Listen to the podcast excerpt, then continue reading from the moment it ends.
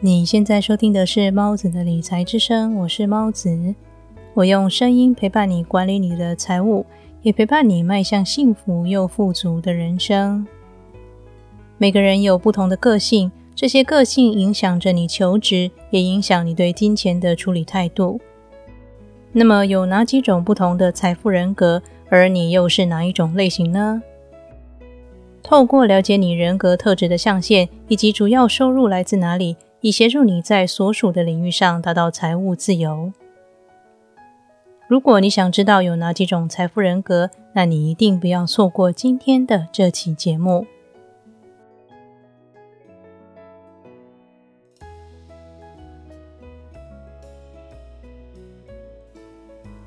在罗伯特清崎的财富学说里，其中一个最具代表性的观念就是现金流四象限。所谓的现金流四象限，代表的是四种不同收入来源、四种不同职业形态，以及面对恐惧和情绪采取的四种不同态度。我在第三十五期节目《为什么我会乱花钱》当中和你提到，其实金钱交易除了是价值交易以外，更是情绪交易。也就是说，市场上流动的钱，其实也是市场上所有人情绪流动的表现。这四个象限没有好坏之分，因为彼此都各有优缺点，而且社会上也需要来自各个不同象限的人做出贡献，他们每一个都很重要，缺一不可。了解自己所处象限的重点，并不在批判，而是借此明白自己适合的生活方式，也了解自己如何才能够在该领域达到成功。首先是一 employee 员工。他们的收入来源是雇主拥有职务，但不拥有工作本身。职务来自雇主创建的体系，而员工是其中的一部分。他们大多喜好稳定，害怕改变，追求保障、安全，并且重视企业以及国家提供的福利。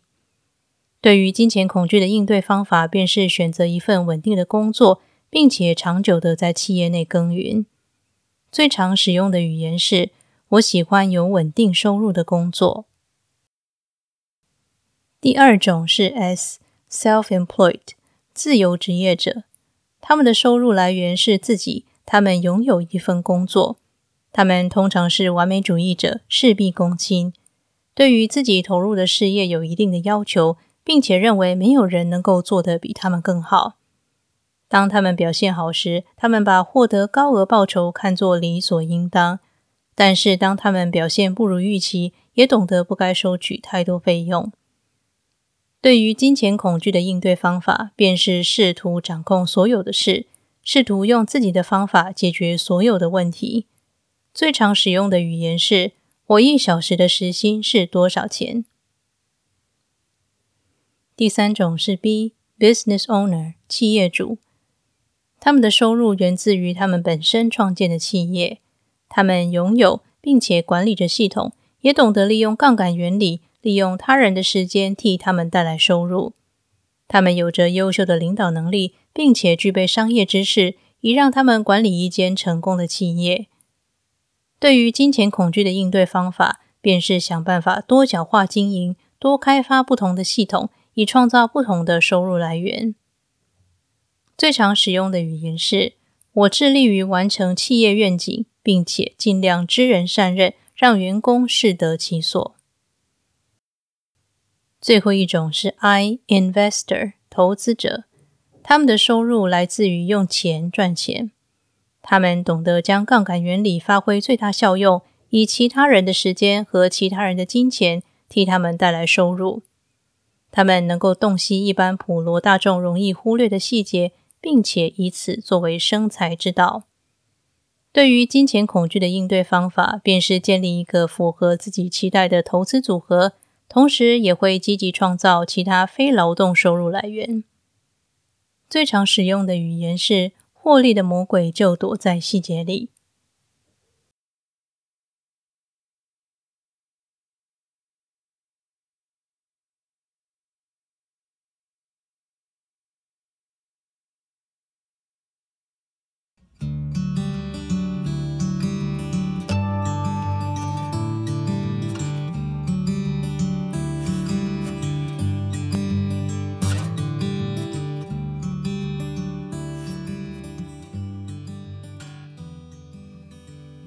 我之前因为技术性因素不得不转换平台，很不幸的在转换的过程中遗失了过往的所有数据，所以我现在真的非常需要你帮我在 Apple Podcast 评分，以让我的节目能够被更多人听见。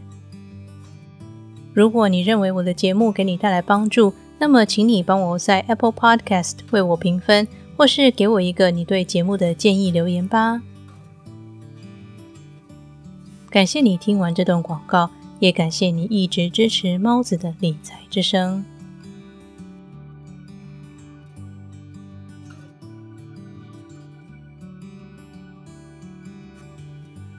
以上就是现金流四象限的代表人物。你可以利用上述提到的细节，观察自己平时的言行举止，以及身处哪个领域感到最自在，便能够找出最适合你的象限。值得注意的是，无论你从事哪个领域的工作，都能够成为各个象限的人。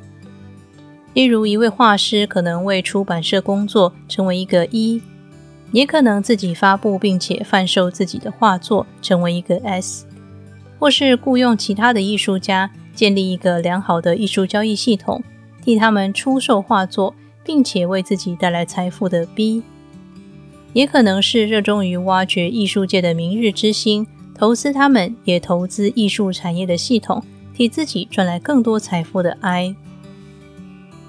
因此，无论你身处哪一个现金流象限，如果想加速达到财富自由的脚步，便要尽量朝着 B 或 I 靠拢。但是如果觉得自己不适合或是不喜欢那样的生活方式，那也可以借由现金流象限的特征，了解自己追求财富的极限，而做出最实际的财务规划。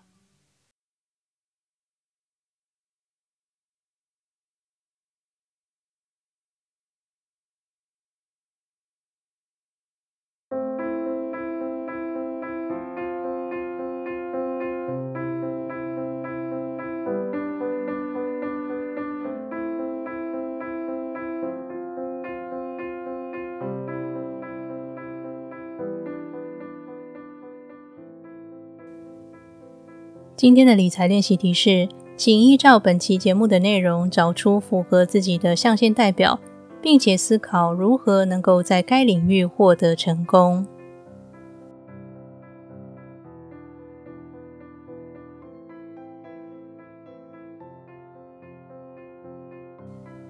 今天为你分享的是来自《富爸爸有钱有理》这本书系列分享节目第四集。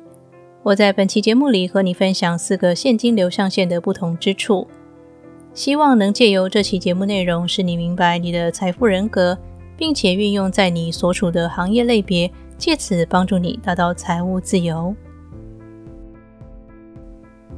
理财和追求财富的人生是一条漫漫长路，但是请别担心，我依然会在这里用声音陪伴你，达成你的财务目标。